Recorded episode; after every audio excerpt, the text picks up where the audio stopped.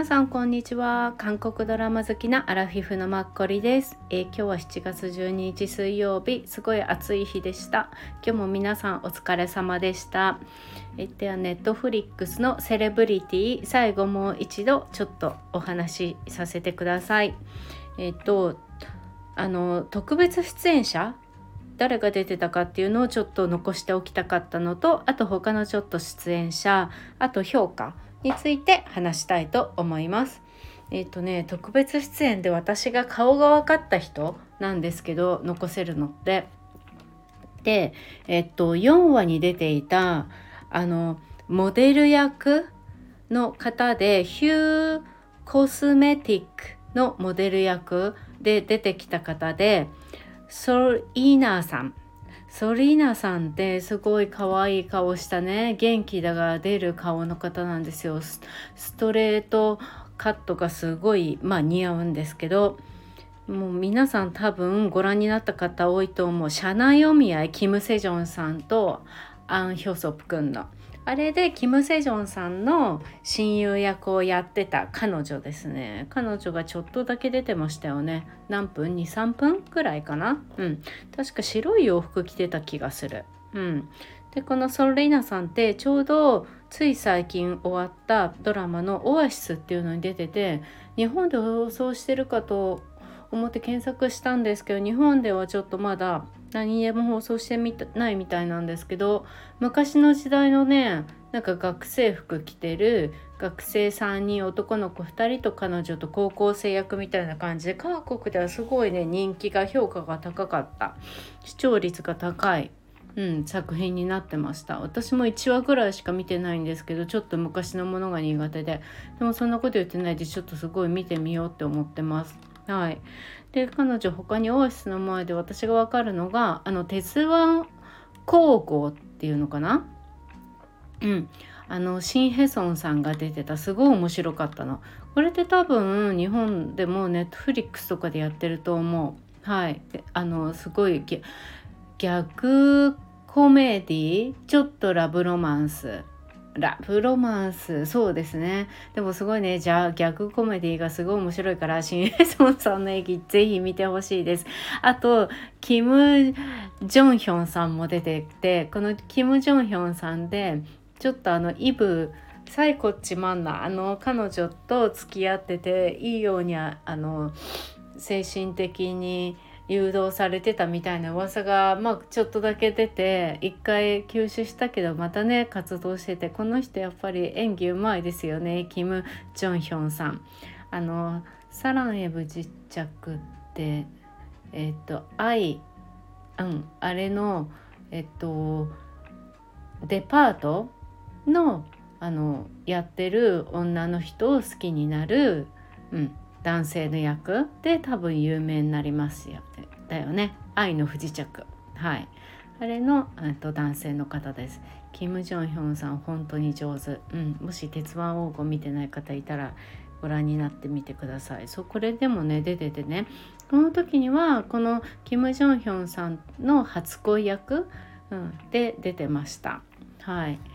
だからこのねあのソウルイーナさんはすごい可愛くって見ると顔が何だろうすぐに分かる顔なので特徴あって美人なんでうんすぐに私も分かりました。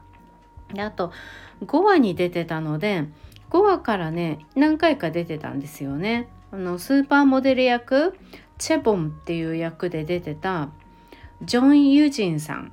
女性の方まあ、34歳の方なんですけど私彼女すっごいよく見たことがあってでえでも名前を知らなくてね申し訳ないことに。そう。で彼女、まあ、主役っていうのよりもあの大体何かしらのポスト主役？うん。でもあの結構時間を取るちゃんとした役に出てることが多くてはい。私すごいいっぱい見てました。彼女自身は。でもともとがスーパー、まあ、モデルさん出身。でモデルでも最初ルイ・ヴィトンとかそういうものに出られてたみたいで、まあ、ドラマには2015年から、うん、出てたみたい。で直近だとのカーテンコールにも出てらしたみたい。それも特別出演でちょっとだったみたいなんですけど私分かんなかったんですよね。ゴルフやった時とかなのかな？に出てたのかな？うんそんな感じで。あとソルガンファー？スノードロップ？にも出ていてその時はね髪の毛がまあおかっぱぐらいで結構あれって昔の雰囲気の洋服とか着てる感じだから一見わかんないかもしれないんだけどでも彼女も顔に特徴があるからうん分かりやすいと思う。はい。あとはねあの30だけど18ですっていう2018年のちょっと前のなんですけど私もこれすごい好きでこれでイ・ドヒョンさんを見つけてでイ・ドヒョンさんいいなって思ってでちょうどねイ・ドヒョンさん同級生がアン・ヒョソプ君も出ていてで主演はさっきのちょうど「鉄腕王号」のシン・ヘソンさんとあとヤン・セジョンだったんですけどそう。これでえっ、ー、とこのジョン・ユジンさんはヤン・セジョンの友人かな？昔からの友達役で出ていてヤン・セジョンってちょっと個性がある役だったんですけどその彼を理解してて心配してる役みたいな感じに出てた。多分私その時の印象がすごいあるんだよな。すごいテキパキしててねいい姉子っていう感じでいいこういう友達がいたらいいな頼れるなっていうようなお姉さん役で出てたんですよ。そう。ジョン・ユージンさん多分これからもすごいそういうね出てくると思う34なんだって思ってまあなんか貫禄あるからそのぐらいに見えるけどでもなんかもっと若くも見えなくもないってすごい思いました。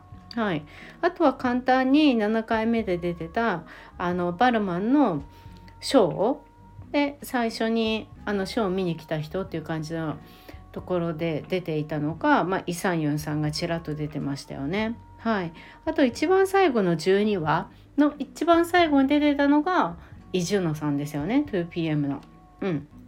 なんだっけ？もう忘れちゃったけどあれこれってジュノなのかなって私も最後思ったんですけどちょうど今キング・ザ・ランドもすごいね人気だしああちょうどそのタイミングで出たんだなって思いながらでも私あんまりジュノさんの顔が自分の中で明確に覚えられなくて。うん。今ジュノさんの露出が多いからわかるけどそうじゃなかったら結構私間違いやすい顔っていうか他にも一層でもなくもないというかうん。でもやっぱりイジュノさんでした。はい。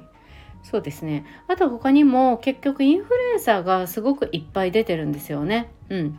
だからね全部インあのインフルエンサー役として出てた人とかも全部あの表示残ってるんですよ特別出演の。うん、一応あのこの M スタンドの下のところに貼っておくのでもし興味がある方いらしたら一応韓国のページになるんですけど見てみてください。はいで次あと2人なんですけどねあのアリーのお母さん役だった人あのお母さんもすごいよく見ますよね私すごいよく見る方でですごい好き。うん、でも名前は今まで気にしたことがなくてね。ナムギエさんっていう方。で実際は61歳、うん、の方でした。うん、でナムギエさんってね最近だとあのいくつかいろいろ出られてるんですけどうんとドクターライ・ロイヤーっていうあのソジソプさんがやった去年、うん、ドラマにも出てたりとかあと「今別れる途中です」っていうソン・ヘヨさんにも出てるしうんとあとこれが多分イ・ソンギュンさんのかな最近のドラマだと思うんですけどそれにも最近かな？うんそれにも出てるしキム・ヨンガンさんとイ・ソンギョンさんのドラマ。うん。そう「愛してると言って」っていうのかなこれ。うん。それにも出てるしあとはシスターズにも出てたの。シスターズではなんか服役してる、うん、役でなんかちょっと教えてくれる役。でちらっと出てて。で直近のねキンダーランキングザランドにも何か出てるっぽいですよ。うん、全然私知らなかったんですけど。あと 38? うん。よよあのなんだっけ？あのヒョンビンの奥さんの。うん、ソン・イェジンさんか。彼女が出てた38にも多分ねお母さん役じゃないかな。あのお友達で亡くなっちゃう方いますよね。多分あの方のお母さん役かな。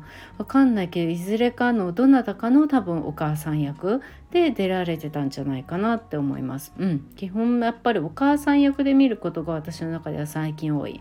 あとねナルシガチョウミョンチャジャカゲッソよっていうあの天気が良ければ会いに行きますっていうパク・ミニョンさんとソガンジュンさんのドラマがあごめんなさいソガンジュンじゃないわパク・ミニョンさんとあいいんだソカンジュンさんのドラマがあって私パク・ミニョンさんってねこれが一番好きなんだけどあとソカンジュンさんもこれ一番好きなんだけどこの時にソカンジュンさんのお母さん役をやってた。うん、すごいいいこれ冬の一応ドラマなんですけどでも夏見てもらってもいいので日本でも絶対何かで放送配信してると思うのであの見てない方もしよかったらアラフィフの方だったらじんわり良さを分かっていただけると思う。うん、でパク・ミニョンさんのちょっとこのお母さん役の方のねこの役の中での人生の歩き方はなんともあれなんだけどお母さんと妹さん、うん、のね。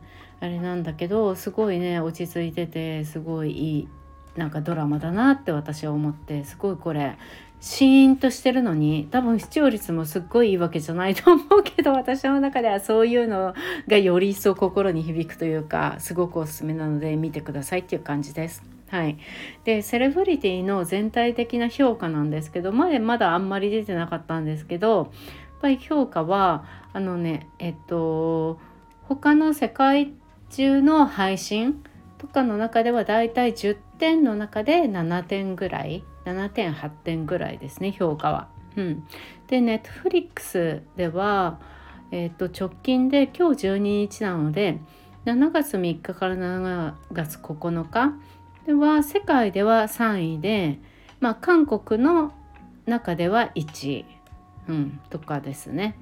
その前の週6月30日ぐらいからこれ配信された。26かな。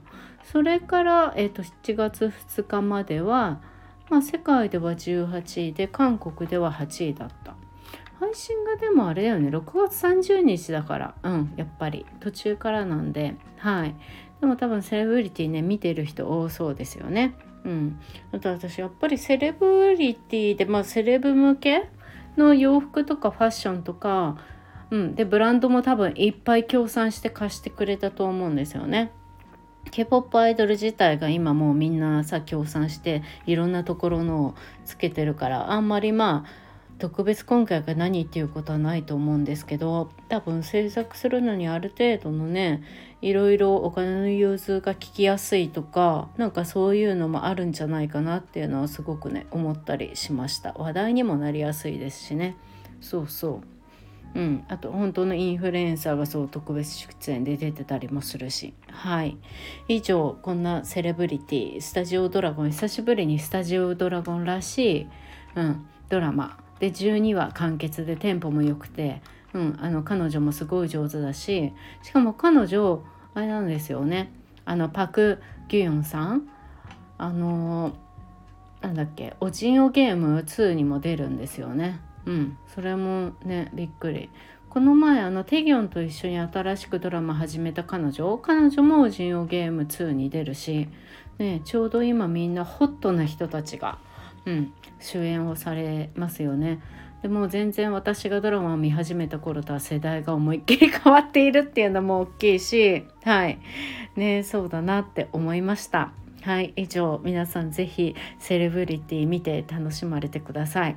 はいもう全然付録の後は話です。あのペーパーハウスコリアっていうのをよく一時前に聞いてえ絶対見たことあるよ絶対知ってるよって言われてでも私えペーパーハウスコリアなんてそんなの知らない見たことないよって思っていたらジョン・ギエッジのことだったんだっていうのをさっき気づいて確かに紙の家ですもんねだからペーパーハウスコリアかとか思って。なるほどって。だからもう韓国語のそのタイトルに親しんでるとそれをあの日本語に訳すのはいいんだけどそれをまたカタカナに訳すっていう方にすぐに頭が回らないというかそうだよなって。なんか私この前ちょっとお話ししたあのキム・ソヒョンさんが出てるあのスカイキャッスルの女優さんね、うん、あの方が出てるジョン・イエタルっていう「髪の月」角田あの光代さんのの日本のリメイク版なんですけどそれもジョン・イ・エタルっていう紙のっていうのってなかなかそんなにジョンっていうのも紙ティッシュペーパーとか何とかうん、あんまりね韓国って髪が高いよねとかっていう時しかあんまりなんか聞いたり使うことが私ぐらいだとないような気がしちゃったんであんまりこのね単語をね耳にすることがないからどうしてものペーパーハウスコリアには結びつかなくてうんでした。はい。すごいこれがねなるほどそうだよなって思った。最近でした。はい、では、えっと、他にもなんかいろいろ過去に見たのも明確に覚えてないけどあの一応残しておきたいなって、まあ、ほんと10分ぐらいで記録だけ残しておきたいっていうのもあるのでこれからそういうのもちょこちょこ上げていきたいと思います。はい今日も皆さんお疲れました。